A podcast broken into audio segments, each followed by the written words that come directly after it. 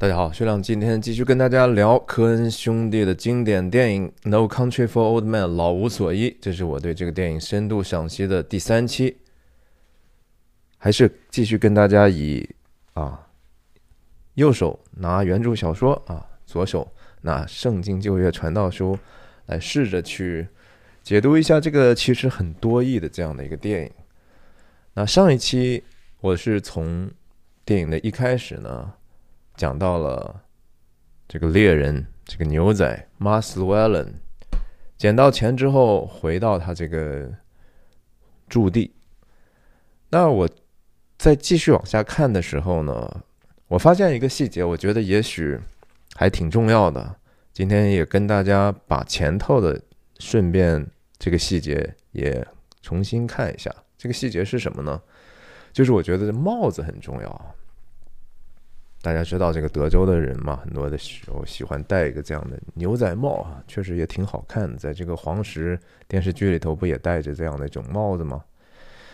这个帽子是戴还是摘？什么时候掉下来？什么时候戴上啊？什么人戴？什么人不戴？我觉得还是挺有意思的。我们这是我的一个理论哈，也不一定是对的，但是大家，请大家注意一下，这是我个人的一个对这个细节的解读。电影当刚刚开始的时候，我们第一次看到有人的镜头，不是空镜头的镜头。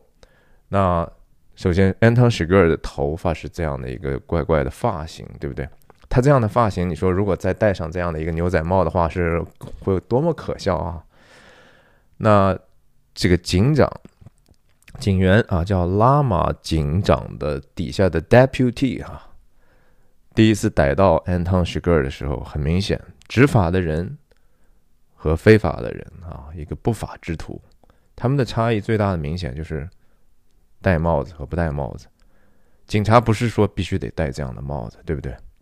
但是有这样的一个帽子呢，感觉他好像有更多的公益，也有更多的权威和力量，甚至有更多的保护，对不对？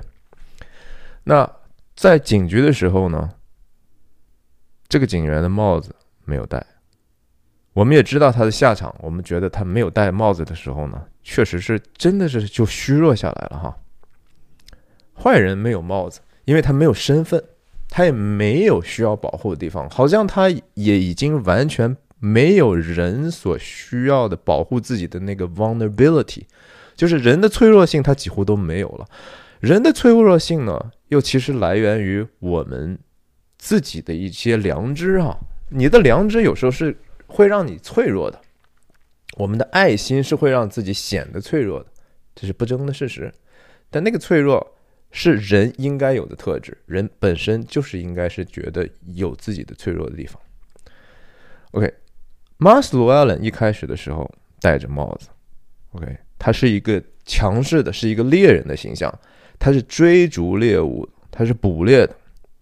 然后他在整个这样的一个寻求钱的这样的一个过程当中。他也是始终处于一个绝对的优势，因为他是活人，其他人是死人。然后他这个帽子，同时也是他的好像那种盔甲，要抵御不仅是自然来的这种 harshness 啊，这种烈日啊，别人的这种伤害，也会让他显得这种存在感更强嘛，对不对？你任何。装饰很多时候能让自己显得更强大、更大，甚至这在自然界里头也是这样，在人类社会也是这样的。比如说，我们说，如果说在 hiking 的时候，如果看到 mountain lion，就是山狮或者其他的一些野兽的时候，最应该做的就是说，你想办法让自己显得很大，是吧？这样有可能会让这个野兽觉得有所犹豫，然后就掉头放弃去。去攻击你的可能性，帽子也有这样的一种作用。帽子本身作用就像我刚才讲的，总结一下，一个是说它的身份，一个是说它的保护，一个是说它可以使得自己显得更加强大。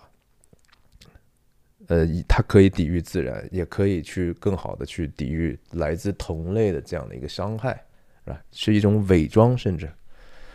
OK，那我们。看，就是说这些死人几乎是都是没有帽子的，对吧？OK，上次讲到那儿，我们这今天如果说再讲到帽子的话，请大家也多花一分注意。那说到这儿，也自我介绍一下吧。我叫徐亮，我人在美国加州旧金山湾区，和大家通过电影和文化的话题，探究人生的意义，探究我们这个世界和我内心的真相。希望我的分享能够对您的个人成长有益，因为我们分享的其实是我们自己的生命体验。那因为我方分享的方式是一镜到底不剪辑，所以说错和说的啰嗦的地方，请您见谅。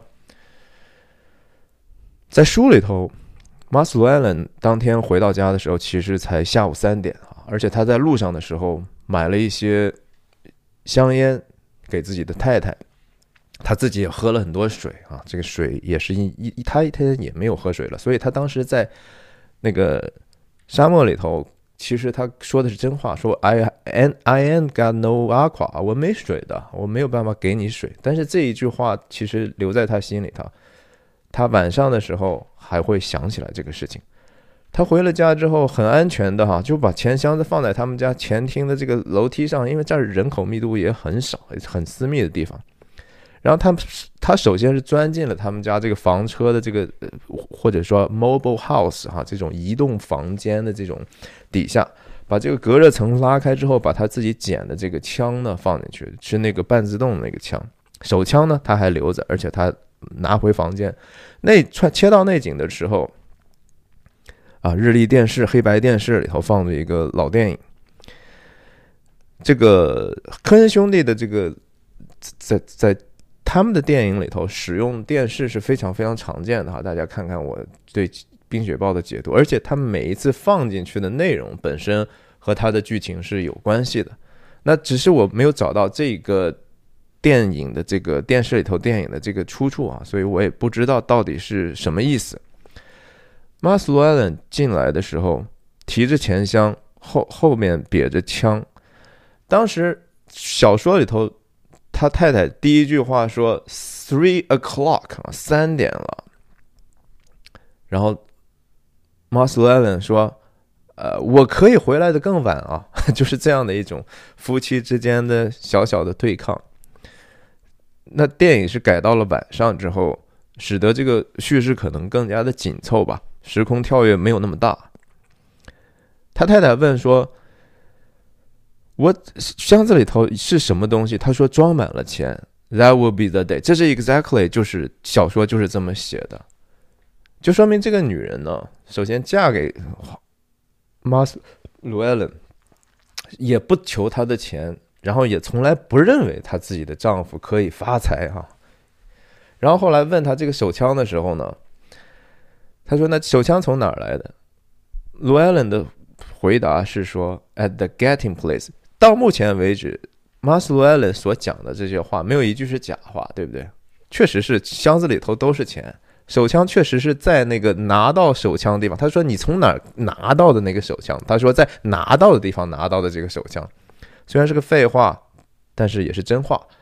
他不想给自己的太太增加更多的烦恼，因为传道书上也讲哈，呃，知识加增，烦恼就加增啊；智慧加增，然后愁烦也加增。就是反正你知道的越多，有时候呢，你如果没有控制，你也没办法做什么的时候呢，你确实是挺痛苦的，对不对？那当然，这个。错误的观念，首先基于说人觉得自己可以控制很多的事儿，这个本身可能是个虚空，是个捕风。他太太对那个钱事情反而倒没有追问，而是对这个枪的事情很追问，本本身表现了一个他对他本身的安全，他对他对他自己丈夫的这个人的这种安呃关心啊。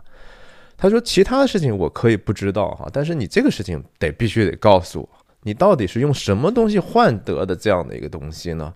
他说后来说我捡到，他说 I found it，我我就是从某个地方捡到。在书里头，卡尔罗金说，呃，这个事情基本上就是说，在我生命中我没见到这样发生过哈。那个原话怎么说的？大概就是意思，你其实一一辈子运气哪有那么好过？你怎么可能能捡到这么贵重的东西？你你不是这么好命的人哈。这两个人的关系呢，到目前看起来好像还还还挺冷漠的，对吧？好像还挺互相挺不满意的。但是很快科恩兄弟就会给我们一个小小的反转，其实这就是他们呃甜蜜的家庭生活的一部分，这是他们交流的一个方式。在书里头，他老婆就直接说：“赶快给我把把车钥匙给我。”他说：“干嘛去？”他说：“我要开出去，我一天都没一一天都在这坐着看电视了，我我连烟都没了。”说我要出去买烟。那其实卢艾伦已经想到这个，所以他在路上要买烟嘛。他是他们两个是互相很关心的。那 Carlo Jean 这个他老婆这个角色最著名的台词啊，其实就是 Llewellyn，用德州口音叫他的名字，对不对？叫了好多好多次，然后每一次呢，因为这样的一个上下文的环境不一样，因为我们是观众，我们通过电影导演给我们所设置的故事的情景和这样的一个状况和这个环境呢，Llewellyn 这个这一句话的意思。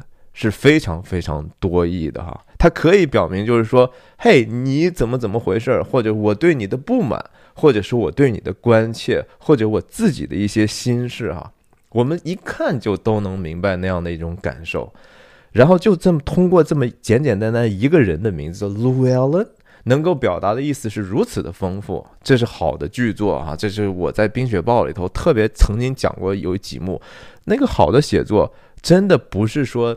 要把所有的东西讲给观众听的，而是说让我们自己通过人物的情绪，自动的联想到他这样的一句 Llewellyn 后面他的意图，然后就看得很有意思嘛。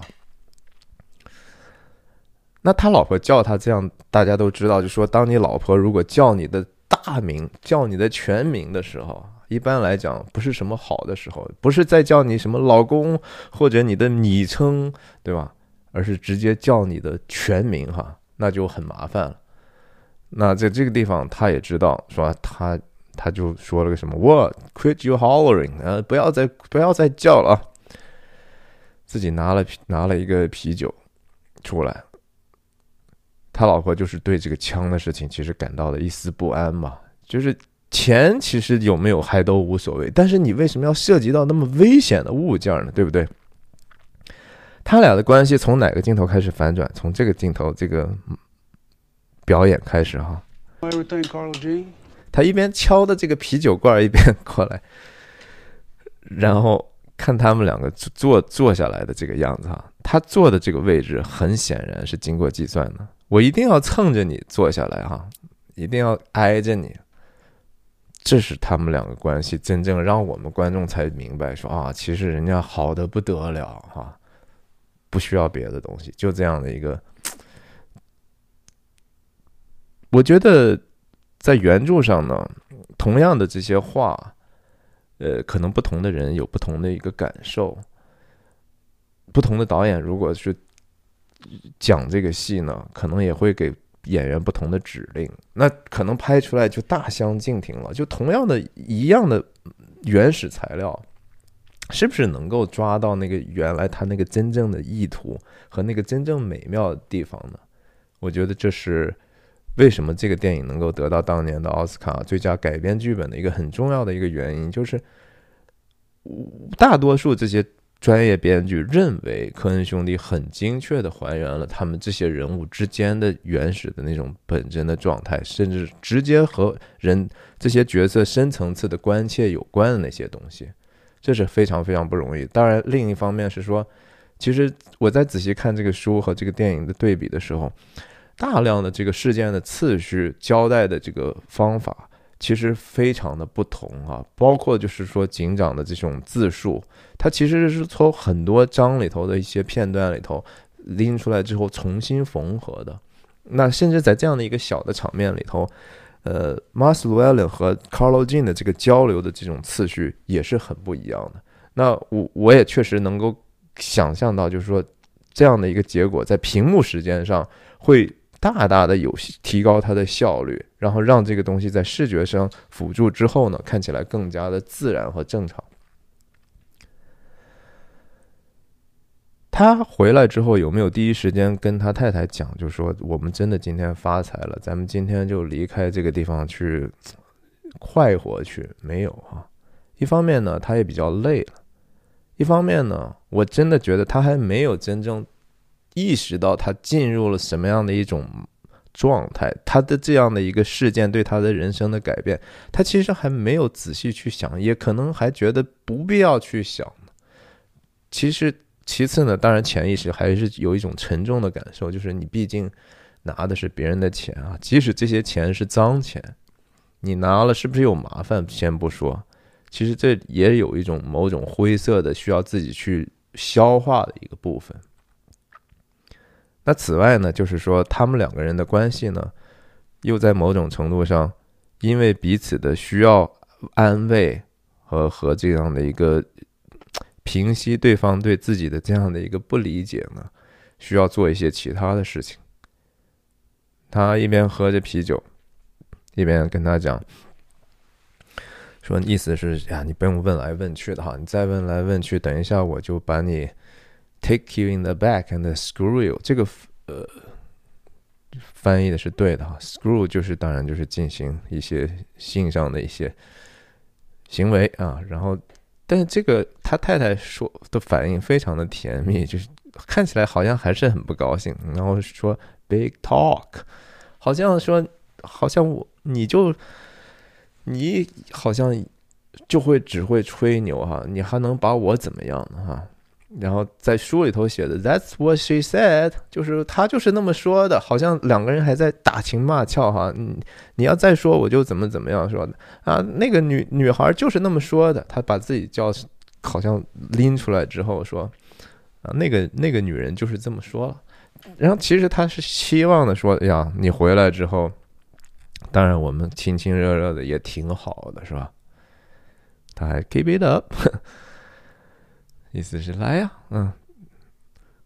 看起来两个人互相都不看，但是其实呢，关系又非常的近，嗯。然后他是用这样的一个方式去融化他的心的啊。你看他老婆好像还是一种防御的架势，对不对？嗯，他他的，但是他为什么要如此防御呢？因为他觉得不满的地方在于你离开的时间太长了，你把我一个人留在家里头，所以他们两个最关切的就是咱俩要在一起啊，啊，是虽然生活不是很富足，虽然事事实上我也挺百无聊赖，一天看电视，好像也没什么出息，你也没什么出去，一天出出去就是玩打猎，哎，但是我最在乎的是说你为什么不不考虑我的感受？说我，I don't even want to know where you've been all day。你你这个事儿不跟我解释吗？然后在小说里头，这个 Carlo Jean 说的那个话可有意思。他说：“I don't even know, I don't even want to know even 啊，就是我甚至现在都不想知道，甚至了。”哼，那镜头一转，还是晚上确实比较容易去转这个场哈。很自然。那如果说从半下午三点一直到晚凌晨一点吧，再一次我记得书里头 m o s s l l e n 醒来的时候就已经一点。然后他当时书里头看的是看到自己这个太太的这个裸露的后背，在电影里头并没有那么 explicit 哈，那么暴露了。卢艾伦呃，那个 Carlo Jean 还穿着衣服，但是那个裸露的后背，当然的意思就是说他真的 screwed her 哈，他们两个真的有有这样的一个欢乐的一段那在电影里头 Maslow Allen 等于说有一挺夸张的哈，他还还挠头，All right，好像真的是睡不着了，是那么。那么痛苦，但是在书里头其实有一段更长的这样的一个 build up，就是说他起来之后，首先他还是渴，他白天喝的水太少，他把冰箱里头拿了一桶水出来喝了几口的时候，然后他看着窗外漆黑安静的这样的一个广袤天地，然后他问了自己一句话，他说：“You are not dead, aren't you？” 就是你死了没有啊？他去想，他一边喝水，想到了那个人问他说：“阿垮阿垮，看在上帝的份上，给我点水喝吧。”因为他当时在那个沙漠里的时候，他还心里头首先也不是很不不足够安全。其实他要找到那个最后的那个 standing man，最后站着的那个人，最后拿钱的那个人。同时，那个钱当然是一个巨大的一个猎物，他必须得去去去捕获的。所以他当时忽略了这个事情，但这个事情。他心里头在自己喝水的时候就想起来了，看在上帝的份上，给我点水。然后他问说：“你还活着吗？你一定还活着？”他然后他就开始决定说要去。但是我在这个地方也也提出来另外一个就是说可能性，就是说，因为人性其实是还是如此的贪婪和自私。马斯鲁埃伦也有可能同时想到的是说，在那个地方呢，其实还有很多非常有价值的东西，比如说和这个二百四十万美元等价的另外一些东西是什么呢？就是那卡车上的那个墨西哥那些毒品，那是等价物呀，也值几百万美金呢，对不对？他有没有可能觉得说，出于说啊，一方面呀，我也需要救他，一方面用这样的一个方式去正义化自己，去拿到更多的这样的一个不义之财的一个一个东西呢？有可能的。那。刚才讲到，就说这个屋子里头的这个东西，其实这个屋子，呃，三大男主角哈都来过嘛，无论是安汤·希格尔还是说啊贝尔警长，对不对？他们同时都有互动的。当然，这个冰箱，嗯，三个人都碰到这个冰箱，然后这个电视，对吧？三个人都曾经看的这个电视，呃，我们也许到时候再慢慢的去对比吧。但是目前来讲，就是说。马斯韦伦所看到的影像呢，实际上他看不到自己的任何的镜像，对吧？他看到的只是一个完全的别人的故事。那其他的那两个人就不是这样了。马斯韦伦打水之后，卡罗金，我想之之所以在床上没有给他拍到一个他的赤裸的背，可能也许为了连接这个更加自然。Whatever，反正就是说，韦伦啊，继续。以这样的一个方式来连接这个推滑轨往上推的这个镜头，然后他太太的关切就是你到底要去干什么？他说说我要去 fixing to do something dumber than hell 啊，比这个比在去地狱还要更傻的一个事儿。他其实他这个东西当当然是跟他的良心有关系啊，这个这个反过来也就是说。呃，和我们的人的这个脆弱是有关系的。你想，他这个地方，我再回到这个帽子的时候，他回来之后什么时候摘的这个帽子？他要去真正以一个丈夫的身份，一个人的身份，然后回到自己脆弱的，需要吃喝，需要喝酒去 relax，需要性去让自己安静下来的时候，他就把帽子就摘了。他回到一个本真的一个人的一个最最脆弱的一个自然的状态了。对吧？而他在这个地方，他说：“我知道我的脆弱，但是我还是要去做这个事情呢。”他知道这个事情是傻的啊。这几个词，dumb 和 stupid 啊，或者 stupidity 和这个 foolishness 或者是 folly 这几个词是意思不太一样的哈。在这个地方 m a r s w e l l e n 做的这个事情是傻的。我们这么说没有什么问题，但 stupid 的意思是比较蠢的哈，比较笨的。那 foolishness 呢，就是愚昧的这几个词的重量，我相信是不太一样的。他这个行为真的不是一个愚昧的行为，但他是一个很傻的行为，对吧？他知道这个风险，但是他这个人的因为这种良知上的重量呢，让他又觉得说他有责任去做这个事儿，而且他愿意冒的这个风险。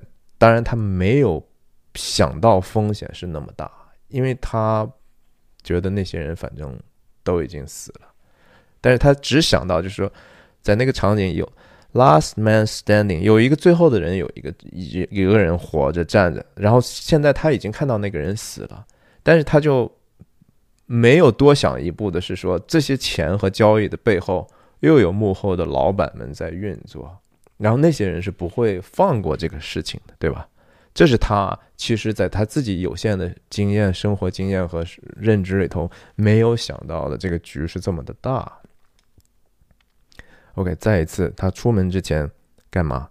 拿起来他的帽子哈，而且还仔细端详一下，这个帽子在这个时候真的就是他的一个 armor 哈，这是一个他的一个盔甲，只是让他重新能够进入世界，甚至是某种护身的这样的一种符号，也也意味着他他要要回到一个冷酷的世界里去。你说大晚上的需要这个去遮阳吗？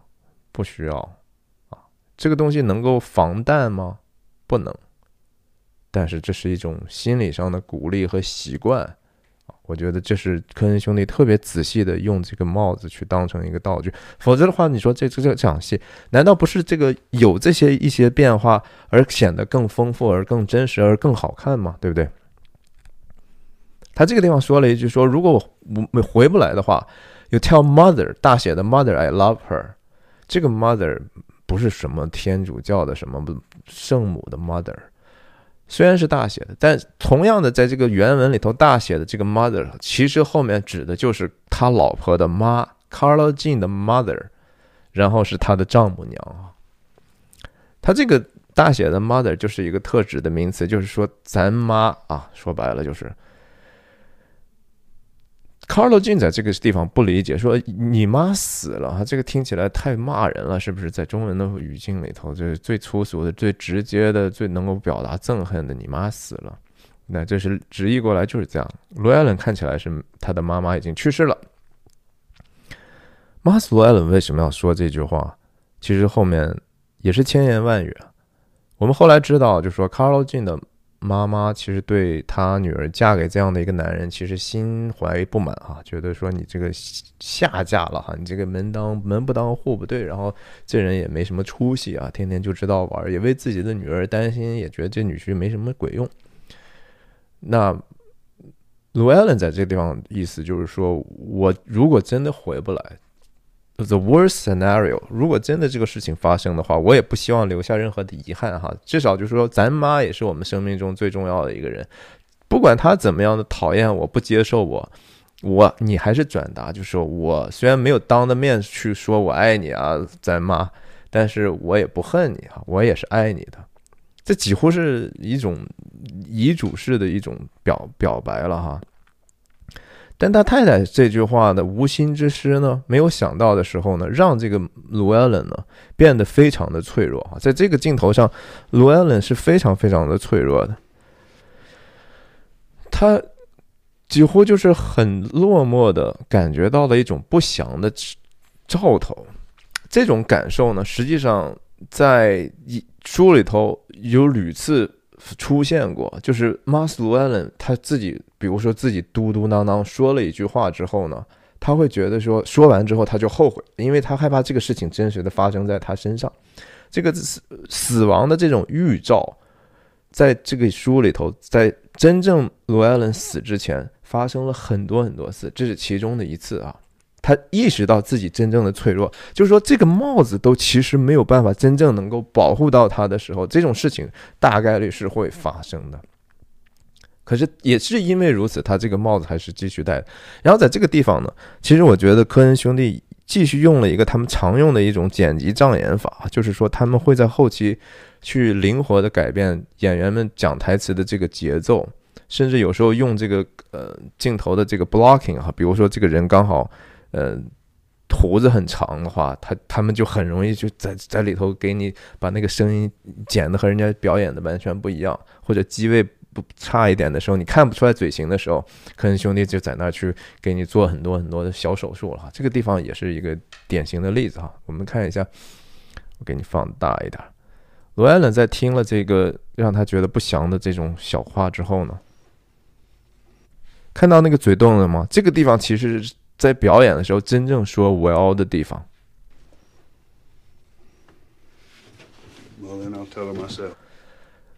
看后来，后来他走到这个地方的时候，他说：“Well, then I will tell her him, myself。”这个 “well” 和 “then” 几乎是连着说的哈。再听一遍。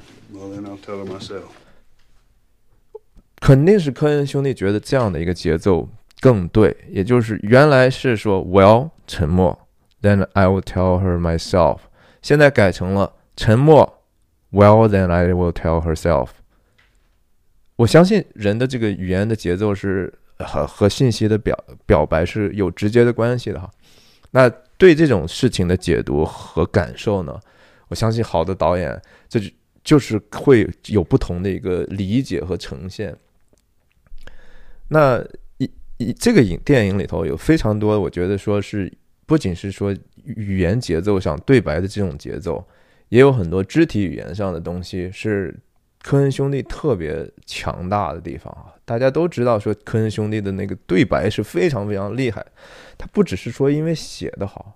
而是因为它的节奏好啊，就像我解读《冰雪暴》的时候，大家看一看那个，就是那两个性工作者和警警长的那个对话，那个东西可笑之处，就是因为它那个节奏啊。然后，卢艾伦这个时候在野外就把这个他的车灯，车里头都都有个顶灯嘛，当你的这个引擎空转的时候，停的时候。其实车会是会亮嘛？书里头非常仔细的讲到，就是说他把这个车灯里头灯泡拧下来，然后阅读这个等高线，就是为了让他能够更接近那个案发的那个地方。那现在这个画面呢，水箱和这个铁栅栏门，就是那个牧场的入口，也就是说我幕后的这个背景的这个地方，他白天从这儿。趴车又离开，现在晚上他又来到这儿，但是他因为荒漠里头很危险，晚上，然后他决定要开的再近一点，他的皮卡就直接开到了这个小山崖上。OK，这个地方本身和书里头是有一些出入的，也是为了叙事更加紧凑吧。就是他回来，反正就发现他白天没有关的门呢，就已经关上了。然后他看一下自己的这个车的这个影子，他知道就说自己有可能已经掉入了一个陷阱哈。他他从这个猎猎人的角色，有可能已经变成了一个潜在的猎物，因为很显然有人来过了嘛。他单膝一跪，在书里头写的说，直接一个膝盖跪在地上，然后把水放下之后，然后他在这个地方说了很多话哈，就说哇，你真的是傻呀，你真的是傻到家了，是吧？然后他他知道说这个人已经有人造访过他了，再回头看呢，远远的山脊上已经又了一辆车出现，然后有人。然后接下来，人家把他这个车的这个胎就割掉了哈，割掉之后，基本上就是说你这车没有办法，如果不不换胎的话，你没有办法走出这个地方。就像现在这个案发现场的这五辆车一样，都是等于说趴在那儿了。啊，接下来的动作桥段呢，就是我我觉得最值得讲的就是说，罗艾伦的帽子掉的这一刻，对方开始给他。直接武力压制的时候，他从他就正式的从一个猎人的身份变成了猎猎物的身份，他的这种完完全全的脆弱就呈现。他不占优势的时候，他就是他从从此开始吧。那当然书里头这一段写的非常非常的长，也不是说那些人马上就追到他的哈，而是说有一个极长的一个追逐的场面。那这个地桥段，我觉得电影里头。表现的最好是声音和镜头都是，呃，然后镜头运动的这种手持的这种抖动啊，特别是声音，那个后后面那个车的那个引擎的那个声音，哇，实在是非常像狮子一样的一个饥饿的野兽哈，在后面在追逐它。它白天的时候在追逐野兽，晚上的时候虽然是人和车，但是更像是一个野兽，也是像圣经上讲的这样的一个。呃，饥饿的狮子哈，在地上四处游走，寻找可吞食之人嘛。就这这个这个比喻讲的是说，就是说，魔鬼啊，就是在寻找那些其实自己在灵命上或者属灵上没有没有认识的，然后或者说混混沌沌的那那些，然后就把会把他们所吞噬嘛。这个。本身的摄影非常的赞哈，我觉得就是用这样的超低光的这样的一个办法呢，单独的光源是从这个车的车灯来的，对不对？然后这种抖动的这种一闪一闪的光，因为这个符合我们的经验，就是在不平的地上，那个车在起伏的时候，那的车灯就会四处照嘛。那打在这个人物的身上就是这样的一个效果。更绝的是说，前头啊，大家看一下这个逐格看一下，前头哇哇哇哇哇，居然有闪电在远方哈，乌云。打到地下，然后 Llewellyn 呢，就是拼了命的往这样的一个大黑暗里头奔跑，往这样的一个前面暴风雨、雷电交集的一个暴风中心所所所所所所急急奔啊！这是这当然是说他的命运的一个表征，一个预表。但是就是这这么样的一个镜头，就是非常的。非常的既好看又现实又有意义啊！后面是这样的一个寻找他的这样的一个目光，魔鬼的目光，前面是这样的一个不确定的危险啊！然后整个在这个序列当中呢，天就越来越亮了哈！就你看现在这个已经非常的亮了，这个当时。摄影师 Roger Roger Dickens 是每一天大概四五点钟要拍这一段的东西，拍了好多天啊，所以演员非常的辛苦，包括那个狗在追逐他的这个地方，看这样的一个镜头设计，它不是一个偶然的哈。前前景的这个左左侧有这样的一个沙漠这种植物，干旱的这种植物，然后这种明暗的对比，然后人车的对比，然后这个呃冷暖色的这种对比。啊，真是非常非常现实感强，我我特别喜欢 Roger Dickens 的这这个这这部电影和那个 Sicario 的那样的一种质感，是吧？叫什么《边境风云》吧？这两个电影我都是觉得在当年这个摄影奖里头应该是得到最佳 cinematography 的，然而就没有哈啊！当然，老无所依当年是跟。血色将至，哈，这当然也是不分伯仲。但是 Sicario 那一年，他真的应该赢。然后第一个镜头这样去 set up 之后，第二个镜头还要跟进一下啊，就是这个用车把这样的一个植物碰碎的这样的一个状态，显得就是说后面的这样的一个追随他的这样的一个力量是多么多么的强大。可以击碎、击垮一切的这样的一种力量，是吧？你就想一想，这个车上的这样的一个人，他也挺，他不比这个鲁埃伦冒的风险更小嘛？是不是？这样颠簸的地方，这样高速的，可以来来回回不停的还在转弯的这样的过程中，他拿没有任何手去支撑他自己的平衡，就站在这个车后面。然后还要去设计人，他不危险吗？也危险！但是人为这个人为什么踩死鸟为食亡哈，这这表现的非常的淋漓尽致了。书里头这段特特别特别长，那是镜镜头上经过了大量的这个缩减，但是所有能够我们看到的东西，书里头都已经描述过了，包括在这样的一个呃，他在低处看这样的一个高处的这个。山山脊的这个这个这个这个剪影，然后看到这个灯光把这个灰尘照起来，这都是原书都已经讲过的。然后卢艾伦在这个地方就是把衣服和靴子就都扔掉了啊，在书里头其实他还有更多的时间，但是他把这个自己的靴子呢，等于说挂在腰间，就是鞋底朝天那样塞到自己的这个。皮带里头，然后系紧皮带，然后去游。但那样演的话，可能在镜头上，因为这是一个时，也是个时间的艺术哈，我们可能就不会觉得那么的紧凑了吧。然后看他，他在下水之前其实已经受了受了伤了，对不对？然后这个在水水河里头，像追的他的这个 pitbull 斗牛犬呢，也是后来。加的哈，这是科恩兄弟在电影上的一个创造，使得这个这个桥段更富有张力吧。那据据说，我记得演员说，这个狗并没有经过专业的这种影视的这种培训哈，就是它真的是一条挺猛的狗，只是狗主人在，所以它也真的是吓得要死。那他吹这个弹枪膛也是书里头写的哈，当时就是他害怕这个水里头。有一些，比如说小石子儿什么的，把这个枪膛搞得有点点堵塞，或者是出弹的时候不是很顺，然后他有这样的一个动作。但是据说我听那个真正玩枪的人说，其实不会的哈，其实根本没事，照样照样打。那这个这个桥段就是很很很好莱坞了，是吧？就最后一刻危险解除，这个狗已经扑上来，在空中把它击毙，然后两个人一狗一人一起倒地。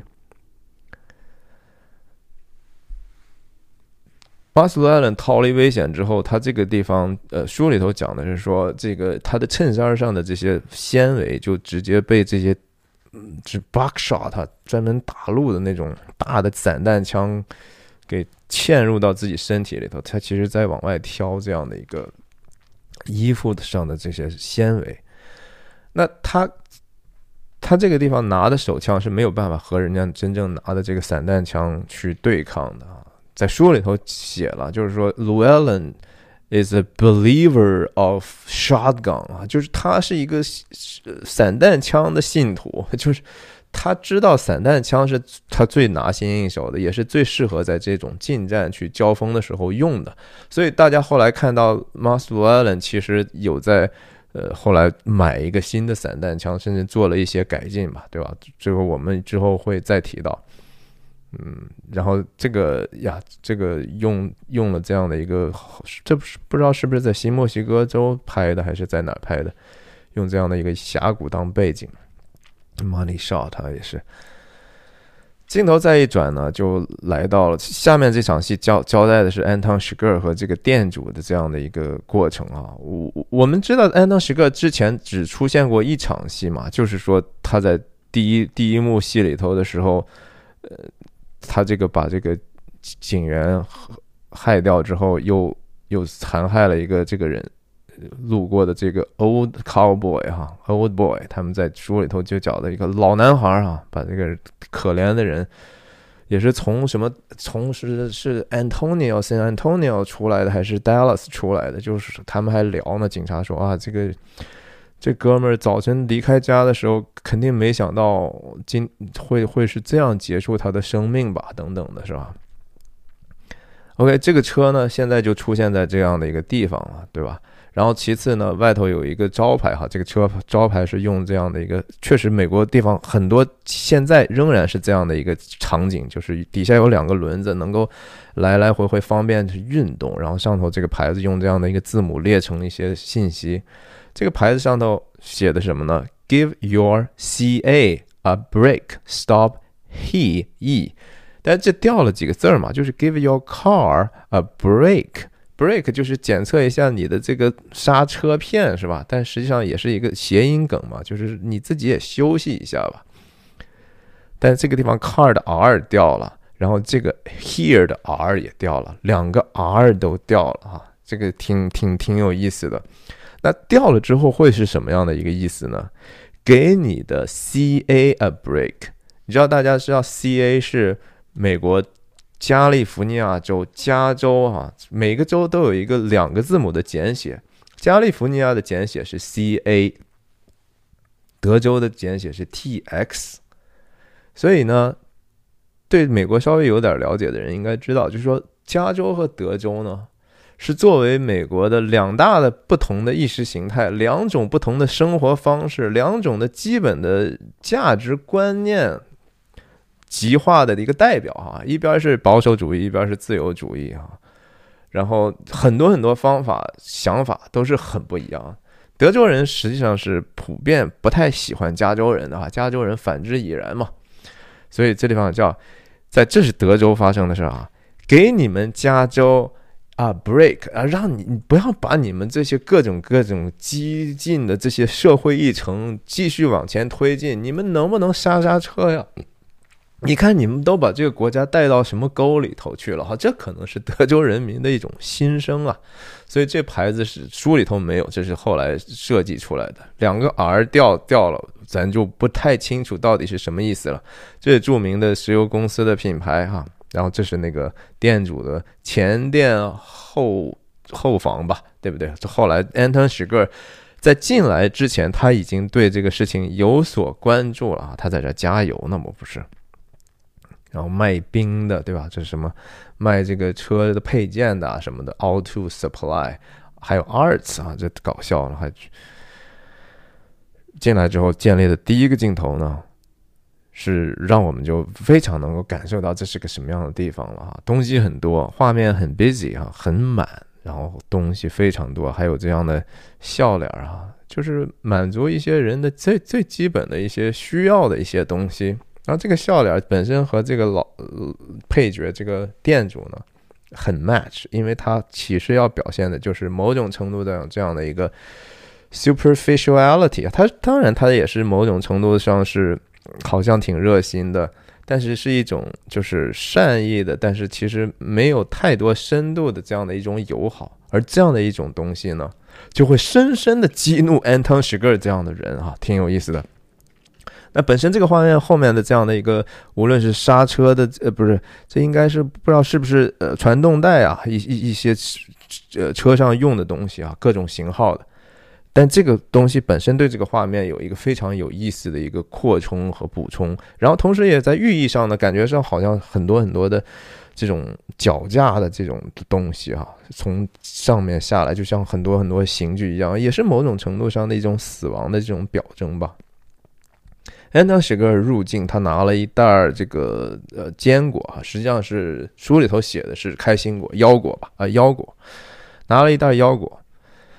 他们两个人一开始没有任何的目光的接触。安东·史格是好像从镜头上很蹊跷的是说，安东·史格第一个单人镜头呢是一个更紧凑的一个特写，而后来镜头就会越来越宽，你知道吗？这不是一个常规的哈，在好莱坞来讲，一般来讲是先来广角，然后再去切入中景镜头，然后再切入特写，然后最后对话结束之后再切回这个全景。而安东·史格在第一次单人镜头就几乎是一个特写了，然后他这个时候说的话呢是比较正常的，How much？然后这个六十五分钱呢是指他的这个腰果的钱，然后他说 And the gas，他往外头看了一眼。也没有和店主有任何的眼神接触，目前看都很正常。两个人保持着适当的距离，没有必要有任何的眼神接触，就是一个普通的交易嘛，对不对？他，但是这个地方其实恰恰是整场戏里头安藤石格最像人的地方，所以像人的地方给了他一个更大的特写，而后面呢，让我们觉得不寒而栗的时候，觉得需要有距离感的时候，反而他的镜头就更大了。店主就很有的没的问了一句：“You all getting any rain up your way？你在过来的这样的一个地方的路上，有没有遇到任何下雨的时候啊？”安藤史格尔在这个桥段里头表现出来他的几个非常非常不一样和人说话的地方，或者是他自己的特质。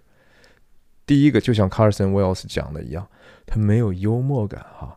他只会解读别人，或者说他不是解读，他故意要把别人说的出来的话呢，只做字面上的解读，就是说我只看你说的那个字是什么意思，而不考虑你本身的用意是什么。在他看起来，好像你没有善意也好，恶意也好，其实都无所谓。我只看他就像是一个人工智能的机器人一样，哈，他没有幽默感，你说什么我就认为是什么。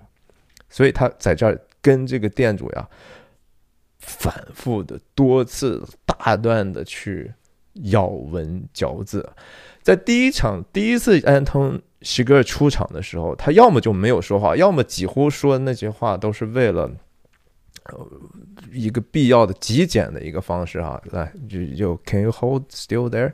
然后他把人杀了，没只表现出来他的这个。残酷和残暴的那一面，力大无比，对不对？然后杀人不眨眼，但是人更多的时候确实也是可以通过自己的言语去表达自己的。而安东·史格尔在书里头，首先就是一个挺爱说话的人啊。他在每一次，呃，比如说跟 Carson Wells 说话，那都是比这电影里头说的多的多了。他也有一套自己的很明显的一套。哲学体系哈，就是说他他的这个原则是什么，他都想办法自己在言语里头去说。而这一段戏呢，其实我是认为是在全片里头最忠于原著的一段。这个地方科恩兄弟的删减极少，顺序调整的也极少，几乎用的就是原来的这样的一个对话。这还挺难分析的。我们试试吧，哈。就说刚才那句话里头，你来的地方有有没有遇到下雨？这有有一个叫 your way 哈，这是你路上怎么怎么样？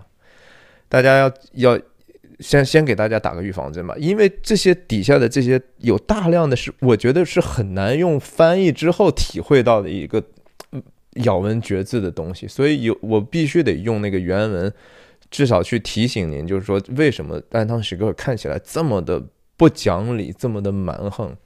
他其实也不是完全不讲理，而是他就是咬文嚼字，他就只用那个 literal 的意思，字面的意思，这使得这个人其实看起来让我们感受到更加的冷酷和有原则，而这种原则。实际上是一个极端以自自我为中心，甚至唯一标准的原则，就是说，我认为这句话是什么意思，就是什么意思。我不管你怎么去解释你自己，我认为你说的话就是你的字面的意思。这是一种暴虐，哈，就是说，他除了身体上的这种残酷之外，除了他肢体上的暴力之外，能够输出暴力的能力之外。他的这个 mental 的这个 violence 是更强烈的，他是有一种直接说我来去定义一切的这样的一个暴虐的倾倾向，这其实就是魔鬼的特征啊！但是他是不是魔鬼本身呢？他还差远了哈！这个为什么呢？是这样的，我觉得我们慢慢以后再说。你看刚才他逮住他的一个关键字，他说 What way would that be？你刚才说我 up your way。那我的这条路是什么路？你觉得我从哪条路来的？店主说：“：“Well，，我看到你是从达拉斯的方向来的。我们这外头刚才给你交代了一条路，对不对？这一条路有一头是去啊达拉斯的，有一头不是去达拉斯的，或者是离开达拉斯的。反正就是我我知道你是从哪个方向来的。”但就这样的一个我知道你从哪个方向来的事情呢，就把安东西格尔就激怒了哈。他们开始没有任何眼神接触嘛，在这个时候，What way would that be？你可知道的挺多的，而且同时开始吃他的腰果哈。他吃腰果的时候，我不觉得他有任何的一种享受。然后他经常是一边说话一边嚼着东西，然后。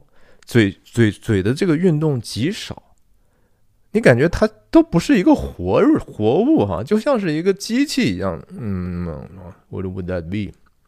互相都不影响，他吃东西和说话互相不相干。这个镜头不就比刚才的安东西格的要大了吗？对不对？更广角一些了吗？然后我们就看到更多环境。Again，帽子哈，牛仔帽或者草帽。然后现在谁戴帽子嘛？两个人谁都没戴帽子。这个人也是一个挺柔弱的一个挺真实的生活中的人嘛，对不对？他也是德州的人，哎，德州的人，你觉得这样的店主，他的这个柜台后面没有枪吗？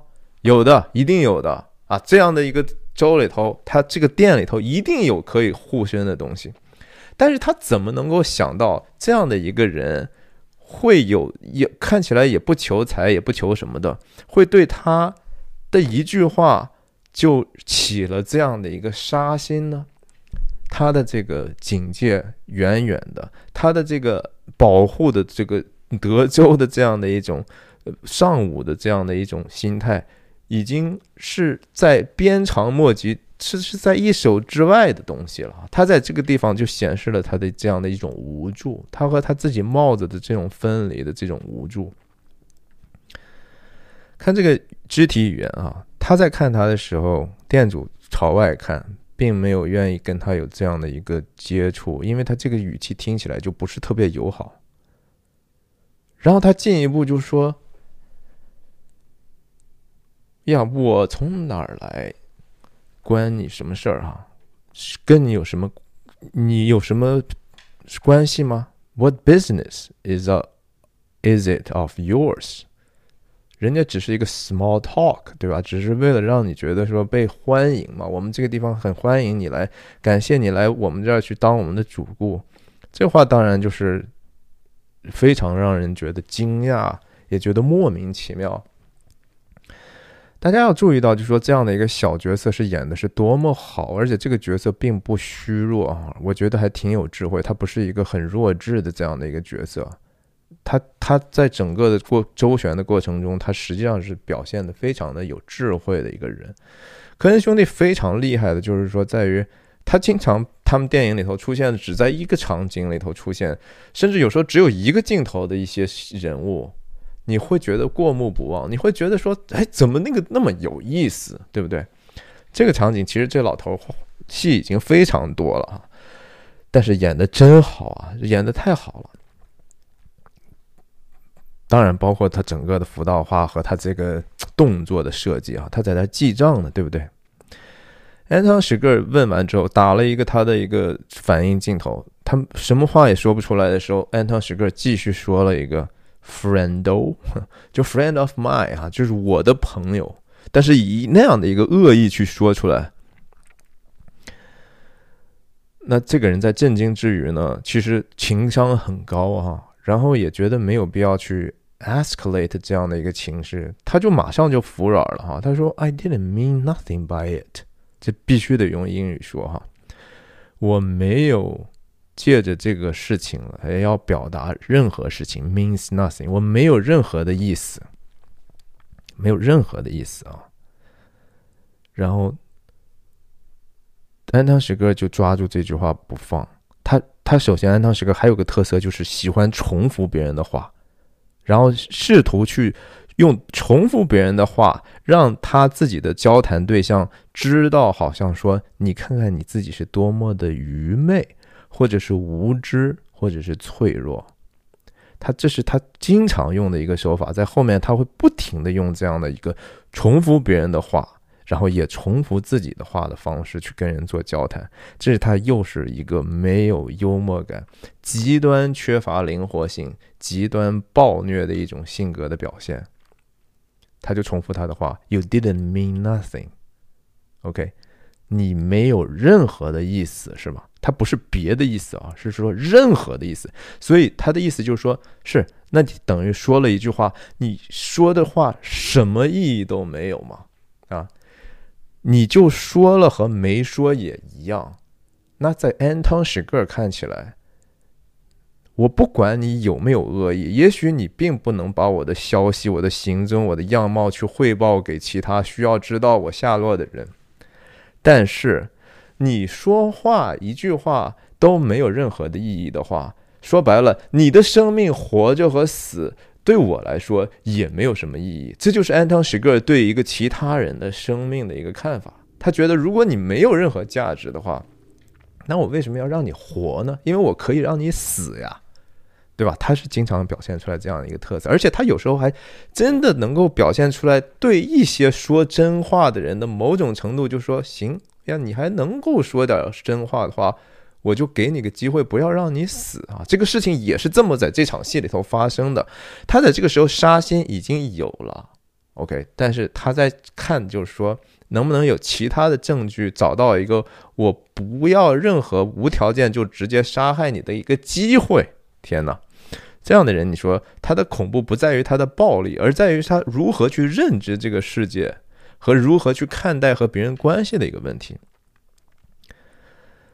老板解释说：“I was just passing the time，我只是呀，就是让这个时间，让我们在自己有这样的一个交易的时间，就经过这个时间而已嘛。” Again，这个 passing the time 本身就是传道书的一个主题啊。传道书的主题就是我们人生其实就是个 passing the time，我们就是过了这么一段时间，穿越了这个时间，结束了。OK，你啥都不会留下，而且所有的人都是这样的，愚昧的人也好，聪明的人也好，什么这样的人也好，动物也好，人也好，就是一个 passing the time。都是虚空，都是捕风。我说的这个闲聊也不过就是个虚，就是一个无没有什么意义的人嘛。但是安堂是个反而是说最反对无意义的一个事儿，人没意义是吧？没意义，那你活着有什么意义？我不如杀了你算了嘛。老板继续解释说：“如果你不接受我的道歉的话，在书里头写的是 accept my apology 哈，在这个地方跟兄弟改改成这个啊 that 就更加的 ambiguous，就是更多异性了哈，更加的暧昧了。他这个既可以说你你不接受我的这样的一个说法，或者是不接受我我的这样的一个态度的话，I don't know what else I can do for you。这个话很礼貌的意思就是说，要不咱就这样了呗，对不对？意思就是你走你的阳关道，我走我的，我我卖我的口香糖嘛。很礼貌，但是还是有一点点强硬的哈，没有打算就是说跟你就是直接说啊，在电影里头没有直接给你道歉嘛。安汤史格尔这个时候一边在咽他的那个腰果哈，他喉咙在动啊，但是你不觉得他在吃东西？这就是我觉得很为什么他能得到这个表演奖的一个这些很多的细节之一嘛？他没有人的一个属性，你不觉得吗？是吧？老板觉得说，呀，我已经跟你说的够清楚，咱们也都彼此还都是保持一定的距离就算了嘛，对吧？而且我作为既然是我是店主，你是顾客，我还要周到的去顾全我们这样的一个关系。他说，Will there be something else？这个话，当然你他的意思是说你还要什么嘛？但是这个。安汤史格尔听起来不是这个意思，你知道吗？或者说他就要非要去误解你的意思。这句话直译怎么说呢？就是还有什么其他的东西吗？还有什么其他的事情吗？就是大概是这样的意思，而不是说你都没有提到人，这是一个非常中立的一个一个说法。当然，他表达的意思是说您还需要什么吗？但是同时，他有个双域性的，就是说，老板也觉得你这人挺烦，也挺讨厌，对不对？有有事儿说有事儿说事儿，没事儿滚蛋，对不对？就那个意思吧。安汤史格尔说：“I don't know, will there？” 他这个这个其实又在重复这个人说的一句话当中前面两个字有吗？那个人老板说：“还有什么东西吗？还有什么事情吗？”会有什么事情吗？甚至是这个意思，将会发生什么吗？安汤许格尔说：“我不知道会发生什么吗？会吗？有吗？哇，这个事情意思就是说，你你你的生死会不会是生，还是会不会是死？我现在还不知道。然而，对这个店主来讲，他是什么都 真的不知道呀，他不知道他所面临的这个面对的这个人是这样的。这时候，安藤是个第二个腰果入口了，看这演的多好啊！这个时候，他已经从一个比较平等的一个比较坚定的位置，有一点点毛了哈，到处去看，然后也在想怎么办，咽了一口唾沫，对吧？他在试图去理解对方为什么有这么大的敌意，所以他说了一个 “Is something wrong？”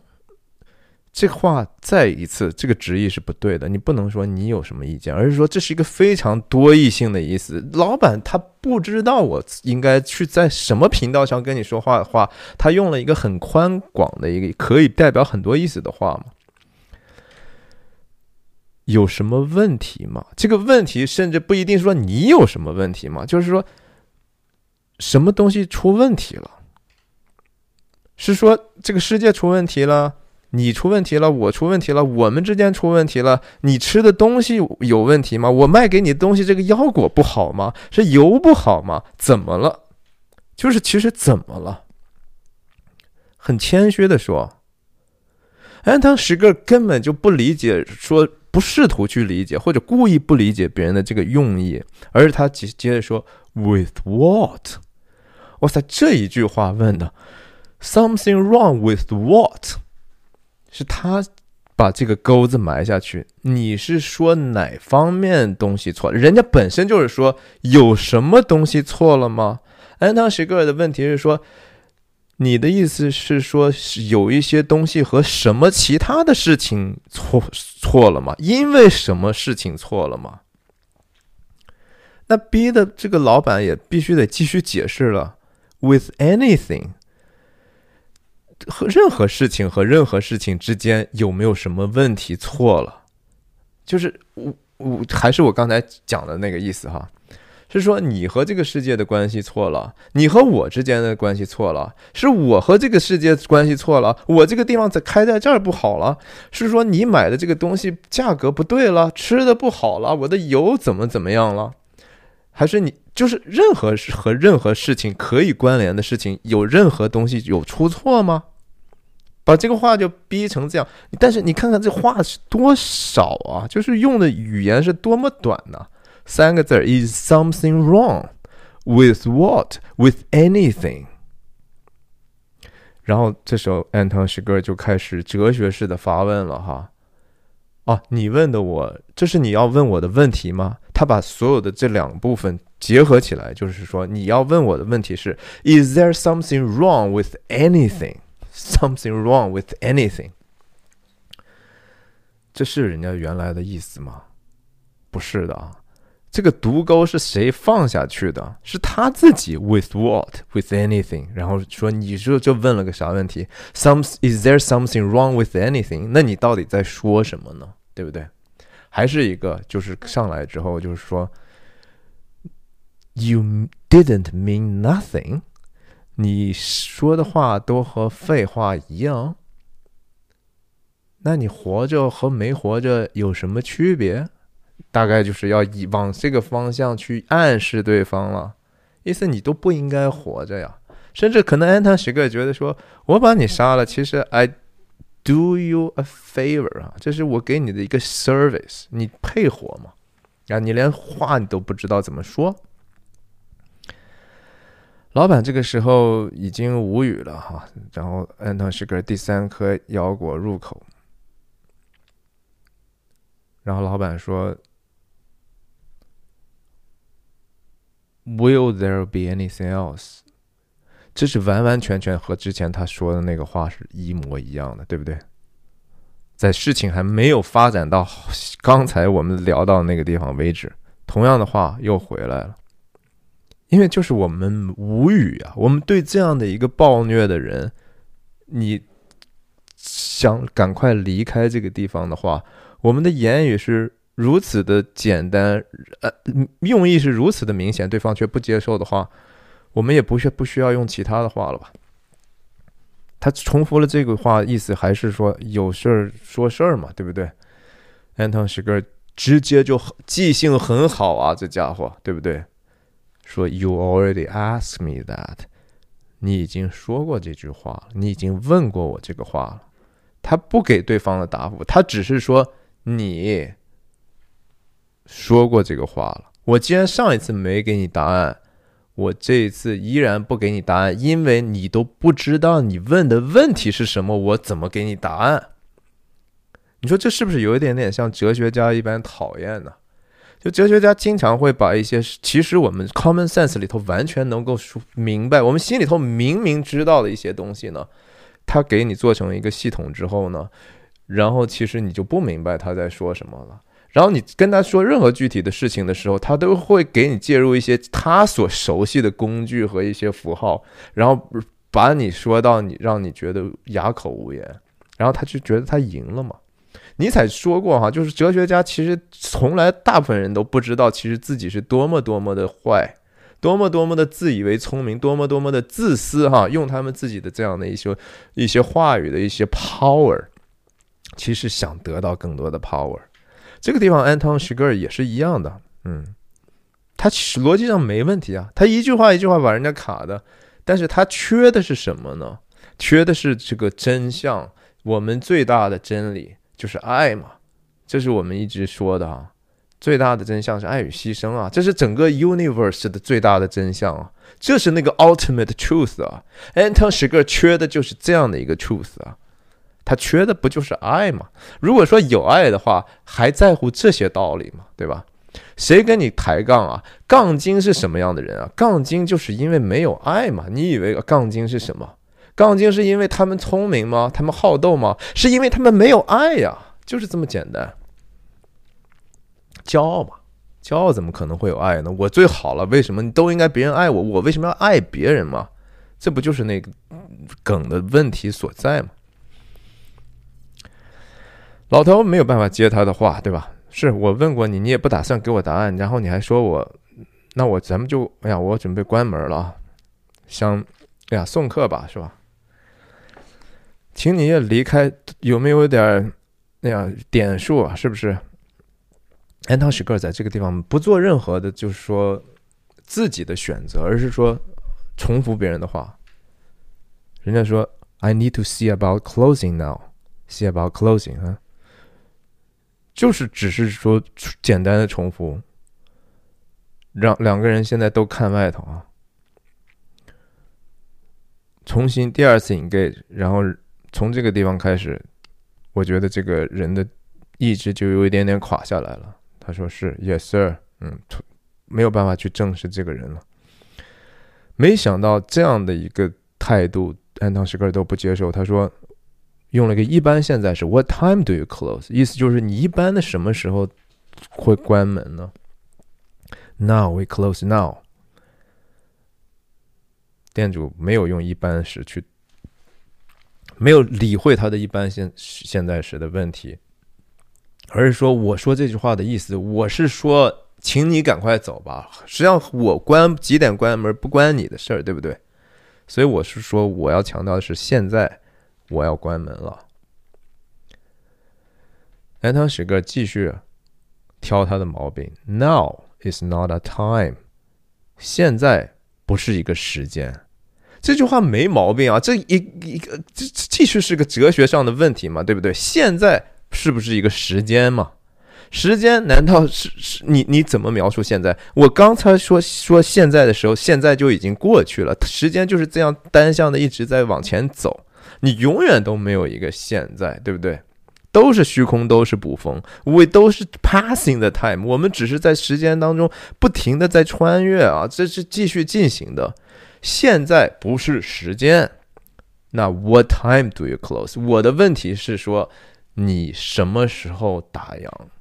给我一个具体的时间。哇塞，这个这个这真的已经是安当时个不只是一个杀手啊，而且他是个哲学家杀手，他是一个没有爱的冷酷的哲学家啊。哲学家如果有这样的输出暴力的能力的话，他们也可能会去做的。OK。特别是说没有任何真心去追求爱和牺牲的哲学家，然后店主就说：“Generally around the dark。”说，我不得不解释嘛，他要问我嘛，他是一个比较 agreeable 的人。安汤时刻在这个地方呢，我们首先注意到哈，这个地方大部分的声音还是风声哈，是外头的声音。风声我第一次已经讲过了啊，代表很多很多的意思。那其中我上次忘记谈了一个，其实风和灵又是一个词哈，在希伯来语里头，ruach 这个词就是说它既是气息，又是风，又是人的灵或者上帝的灵哈。整个这个电影里头，风作为一种灵的存在是非常非常明显的。这种灵，你可以说是一个圣善的灵，也可以说是个恶的灵，甚至说也是一种或我们不能够了解其本身用意的一个，反正它就客观存在的一个灵，是作为这个风声的这个存在始终 throughout 整个的电影贯穿始终。那其实我上次还说错一个话，就是说这个电影其实不是说完全没有配乐的哈，这也感谢我其中一个观众也也提醒我，我其实也真正的。仔细再听的话，确实听到音乐。在这场戏里头，在某一个点之后，就会出现一个几乎不被人察觉的一个乐音的出现。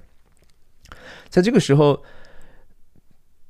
店主在解释说自己什么时候关门的时候呢，安东·史格发出了一个深深的叹息：“哈，You don't know what you're talking about, do you, sir？” 他一声叹息之后，就觉得好像哎呀，很要么是没有耐心，要么就是对对方的这种价值的彻底的否定，对对方这个店主作为一个人的价值，作为一个活人的价值的一个基本的否定。然后他给对方的一个基本评价就是：“You don't know what you're talking about。”你不知道你在说啥，是吧？他刚才是不是已经有两个回合把对方逼入死角了？是不是？但是他基本上就是说，这个时候再决定我是不是无条件的杀你，还是有条件的杀你。对方那个店主就是更多的像 Llewellyn 一样，就是 Sir Sir Sir，一直用 Sir 就作为一个回应，写的特别好啊，这原著就写的特别好。这场戏是我觉得影史上张力最大的一场戏之一吧，真的非常令人揪心呐，觉得害怕紧张啊。这店主其实没有在这个时候垮，已经很不容易了，对不对？其实他是并不算是一个孬种啊。安汤什格继续问：“你几点睡觉？一般现在是 What time do you go to sleep? Go to bed, sir？” 安汤什格吃第第三个还是第四个腰果，对不对？我我你是聋了吗？啊，我，然后他不解释他自己问这个问题的用意，对不对？就是别人。那个店主说：“Sir，意思说您为什么要这么样问我呢？”这个话的潜台词是，安汤什格就直接否定别人想知道他的用意的这样的一个直接阻碍在那个地方，然后他只是会重复自己已经说过的话。他说：“I said，我刚才说了，What time do you go to bed？” 一个字都不差啊，他就会加上一个 “I said”，我已经说了，哒哒哒哒哒，没有任何变通。从来不会 rephrase 他自己的话，别人听不懂，他也不 care。OK，别人人的话外之音，他也不 care。老头就继续只能在这个游戏里头，因为他现在没有一个基本的认知，也不知道该怎么处理，那就呀继续走吧。虽然很不愉快吧，但是这个回答也不是很困难，就回答吧。九点半左右吧，安汤时个就说了个什么？I could come back then。他不是说我到时候再回来，他说我可以啊，我可以，就是说我我也许到时候还会回来啊。你别觉得说你现在关了门，你就已经能够一切事情就结束了哈，你的麻烦就都没有了吗？你觉得把我请出去，现在你你就一切都顺利了吗？不会的。我告诉你，等待你的事情，任何的麻烦，任何时候都会出现。比如说我，我可以在你睡觉的时候再来的。他好像是几乎是在传道一样，你不觉得吗？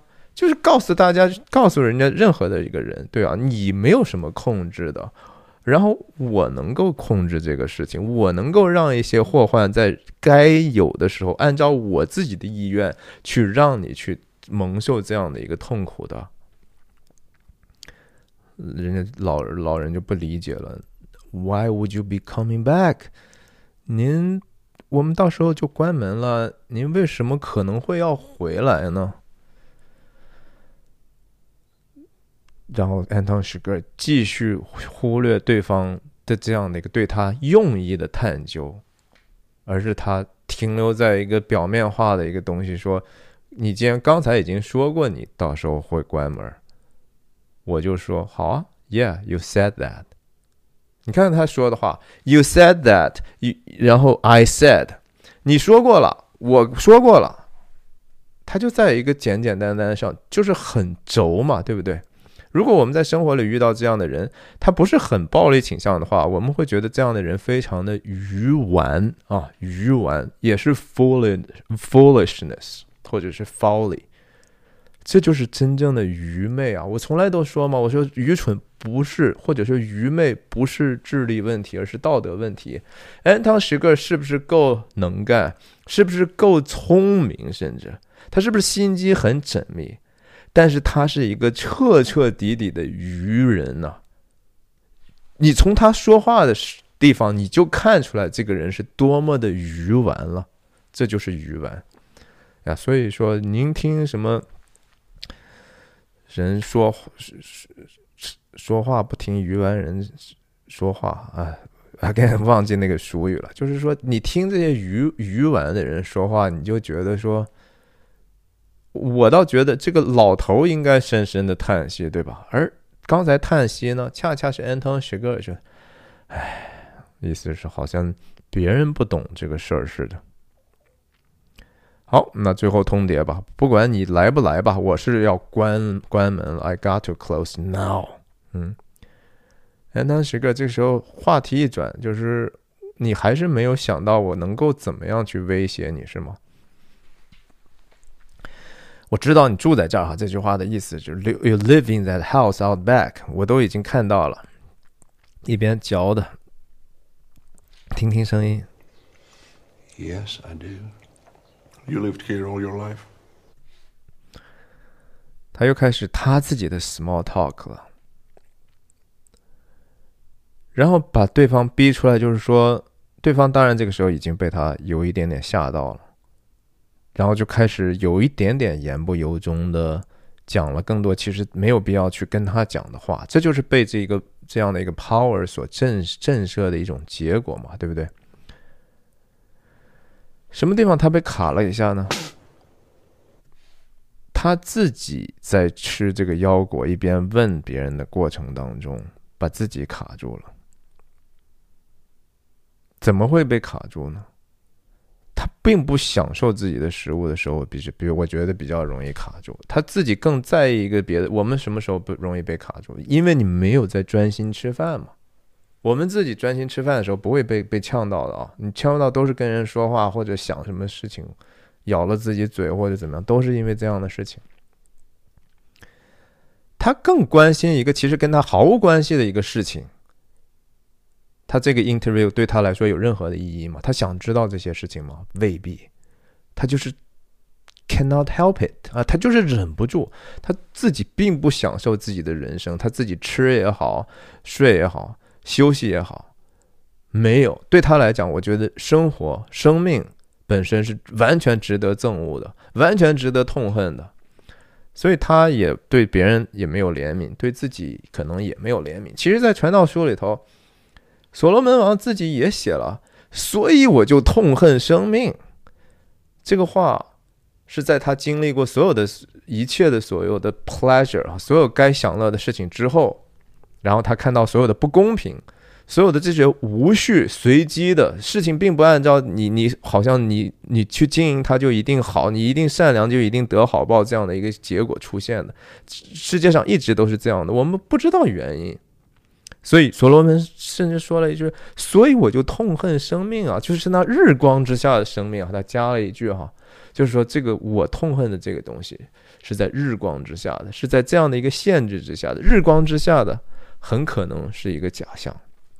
日光之下的你也不用想去搞清楚，因为这个事情本身就已经被罪恶所辖制了。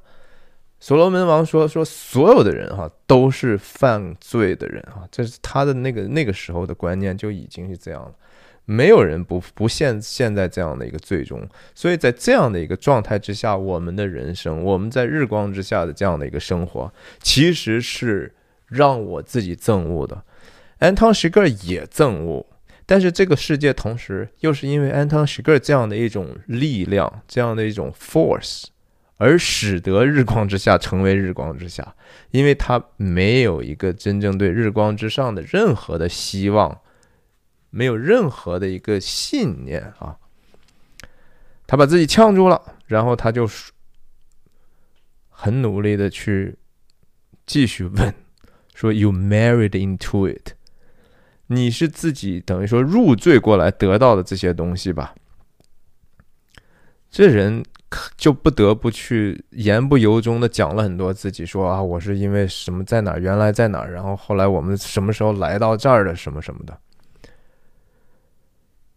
这家伙说 “you marry into it” 之后，别人又介绍了很多信息之后呢，他能够给别人的反应就是他重复了自己之前那句话。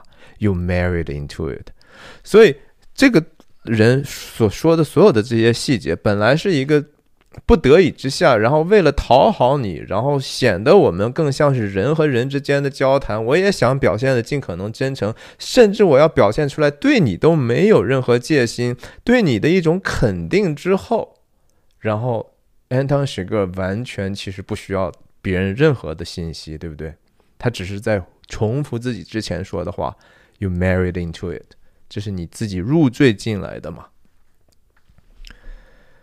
老头这个时候仍然很好的控制自己的情绪，他没有任何的不悦，他只是说啊，如果您要这么说的话，那就这样吧。It's the way you put to it. Again，又是一个 way 哈，这个 way 每次出现这个 way 的时候啊，就和生理真真理生命道路里头的这个道路一样。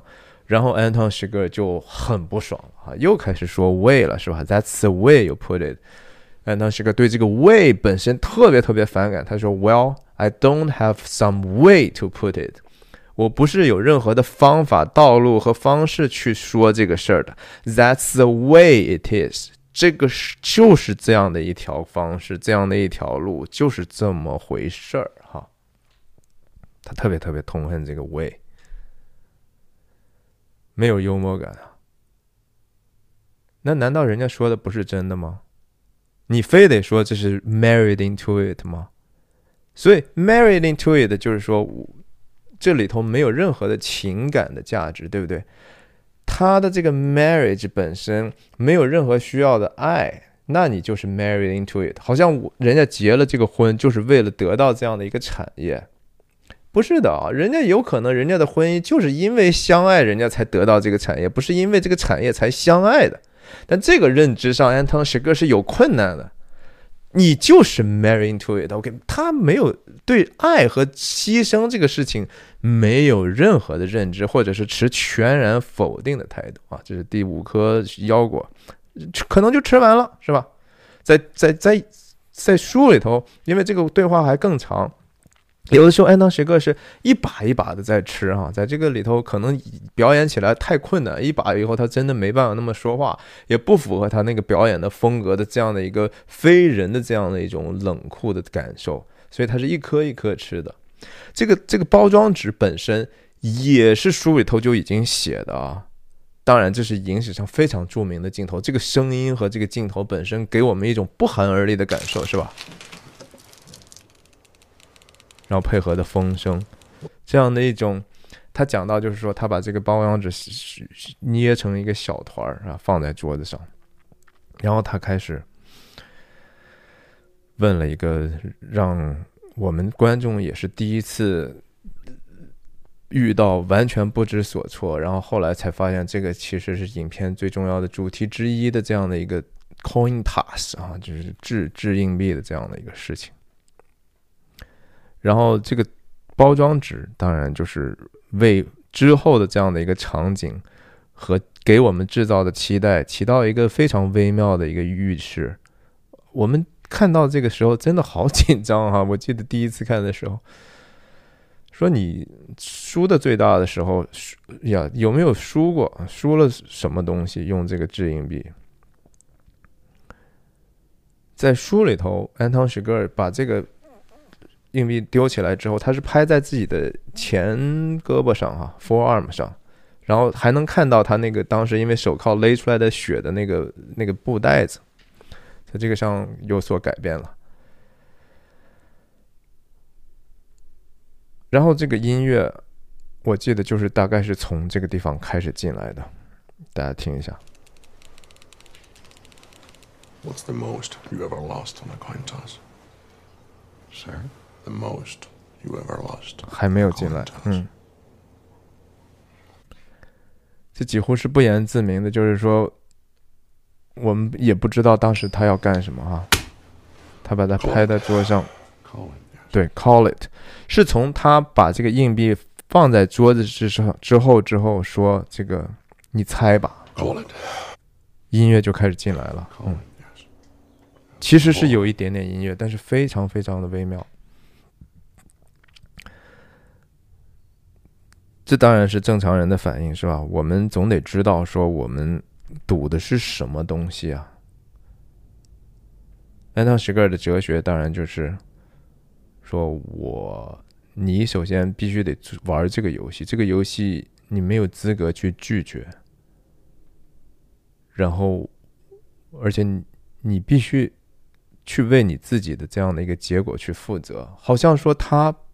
就因为这样的一个缘故，就不需要为自己的杀害去负责，他只是在执行着某一种冷酷的、随机的这样的一个规律，这样的一个随机的事情。然后老老头也很明智啊，说我 didn't put nothing up，我并没有压住啊。但当时个说你有，你已经压上了你整个的人的生人生啊，或者生命。他甚至会觉得，人堂时刻会就是觉得，你刚才跟我讲的你所有的过去的这个经历，这也是你的 life，OK？你所有之前做的事情，有可能就是为了今天遇到我被我杀害而做的一个准备。这是那个日光之下啊，他所恨恶的那个生命，他不觉得这个事情是全然偶然的，但是他同时觉得自己。有能力去掌控这个事情，在书上哈，我觉得可以跟大家，我还特意弄下来一段话，是是电影里头没有的，给大家念一下吧。呀，这是原文，我也没有先翻译出来，我先念一下，熟悉一下。他说：“Anything can be an instrument。”这是安东·许格尔和这个老板说的。“Anything can be an instrument。” Sugar said, Small things, things you wouldn't even notice. They pass from hand to hand. People don't pay attention. And then one day there's accounting, and after that, nothing is the same. Well, you say it's just a coin. For instance, nothing special there. What could that be an instrument of? You see the problem to separate the act from the thing, as if the parts of some moment in history might be interchangeable with the parts of some other moment. How could that be? Well, it's just a coin. Yes, that's true. Is it? 这个当然是已经是他在这个结束之后他走的那段话，也就是说， 在后面哈，他讲的说最后离开的时候，他说：“你不要把这个铜板和其他放在一起。”然后他就走了嘛。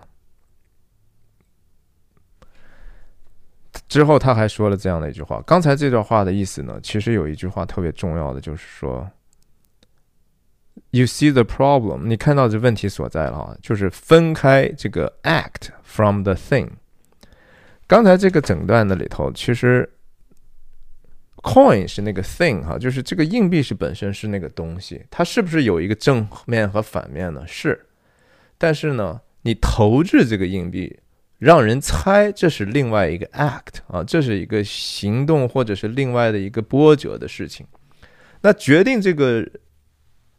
安汤时个认为自己决定对方生死的事情呢，到底是这个硬币呢，还是他这个扔出来这样的一个瞬间和他的这个 will 呢？哈，其实是他的一个意志嘛。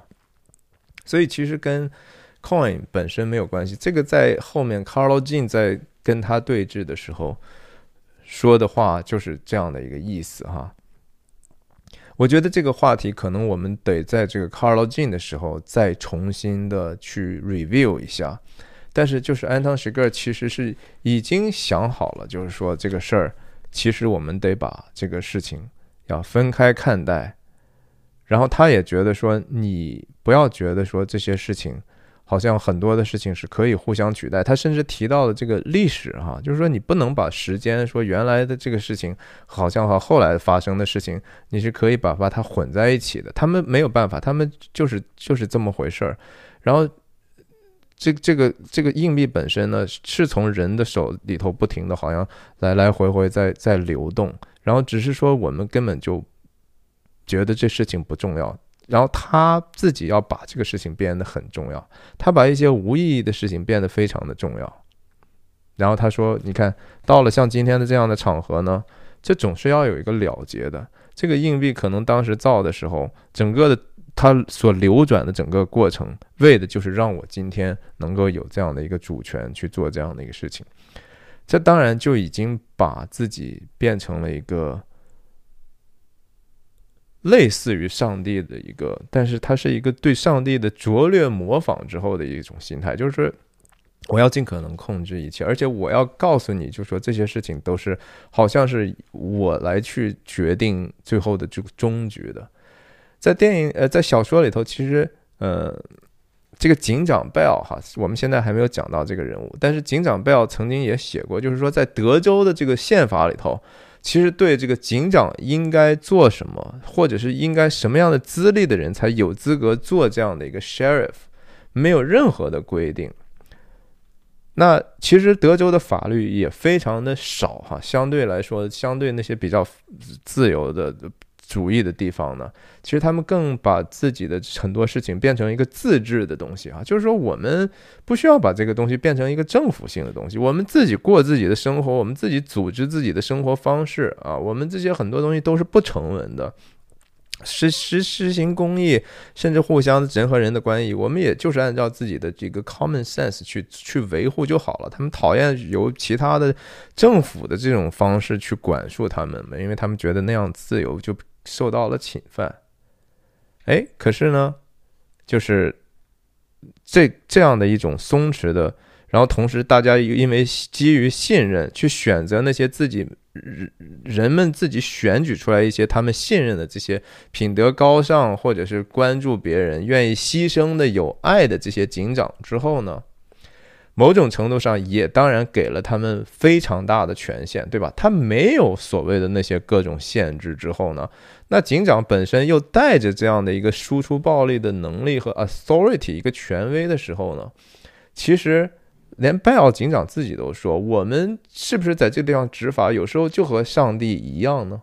和上帝一样去行公义，也是按照自己的想法去做，这是有的。这里头也有很多的试探，就是说你有可能去滥用你的权利。这是警长对自己向上帝的那一面的一种反思。而这个地方呢？” Anton 史个实质上是要把自己变成上帝的反面，或者说因为憎恶上帝而带来的一种对上帝的模仿，因为他对上帝的憎恶是因为他希望比上帝至少和上帝一样，至少甚至能够超越上帝的这样的一种主权嘛，所以他把这个事情，呃，这是 Anton 史格尔和 Sheriff Bell 之间的，虽然说有相似的一种 authority 和能力。但是他们因为自己的这种最基本的一种观念的不同，而带来的人和人在生命上选择的完全的不同的地方。那这个老头也很识相，或者说他还真的没有意识到这个事情的严重性。他是一个比较随和的人，他听到对方的这样的一个动恐吓他的一个口吻的时候，他还是。玩了这个游戏了。如果输啊，everything 赢，for everything，you stand to win everything。他也知道，对这个人来说，everything 就是他的 life。对这个人来说，他他的生命就是他的全部。所以，你说他对生命没有认知吗？也不是啊。最后，对方猜中了之后呢，其实这个硬币并不是说老板找给他的钱啊，是就是说这个这个硬币两毛五呢。不是老板的钱，而是 Anton 史个从自己兜里头掏出来的钱。也就是说，他实际上多付了这样的一个两毛五。你说他贪财吗？当然这是个小钱，但是就是说，从这个 symbol 这个这样的一个符号看起来，Anton 史个所在意的其其实钱呢？他最后所有的行为，我们也看到，其实真的不是为了这样的一个钱，而是为了一种他自己所幻想的一种权利或者能力。就是那个 power 哈，然后这个地方其实科恩兄弟对这场戏最大的改变就是说，it's your lucky quarter，然后 which it is，就是对方说，嗯，你你的意思是说这个这么特殊，那我应该怎么处理这个东西？这个首先也不是我的钱，也不是我要的，你让我不要放在口袋里，你想让我放在哪儿呢？反正安当时哥也没有回答这个问题，他也不喜欢回答别人的问题，他就说：“反正你不要放在口袋里，否则的话就混在一起了。”然后他又加了一句说：“Which it is。”这个翻译是完全错的啊！这不是说这枚铜板很特别，而是说 “become just a coin”，而它就是一个 coin。这就是刚才他我那段说的，这是一个 act 还是一个 thing？嗯，这是一个人的行为，人的意志，还是那个东西呢？所以我们在想的时候就说啊，唯物主义 （materialistic） 的东西，还是 spiritual 的东西，是这个精神上的东西，到底是谁在先，谁在后？哪个是占主导地位的？到底是真的是由物质来决定意识的吗？还是其实我们一其一不是说完完全全被物质所决定的？我们现在所说的事情，所思考的事情，是不是由？你所谓的所有的复杂的各种分子在脑中以物理的形式，比如说脑电波，然后化学的形式，然后产生了我们现在所说的这些想法和观念呢？啊，我现在所说的是不是就完完全全是取决于那些的物质所迸发出来的这些化学的信号、电子信号、生物信号？所以我不得不这么说吗？我没有意志去这么说吗？啊这个事情，我认为不是这样的啊。反正呀，这个今天时间也不短了哈，我就停在这儿。如果下一次再想起什么，我也可以补充今天这一幕吧。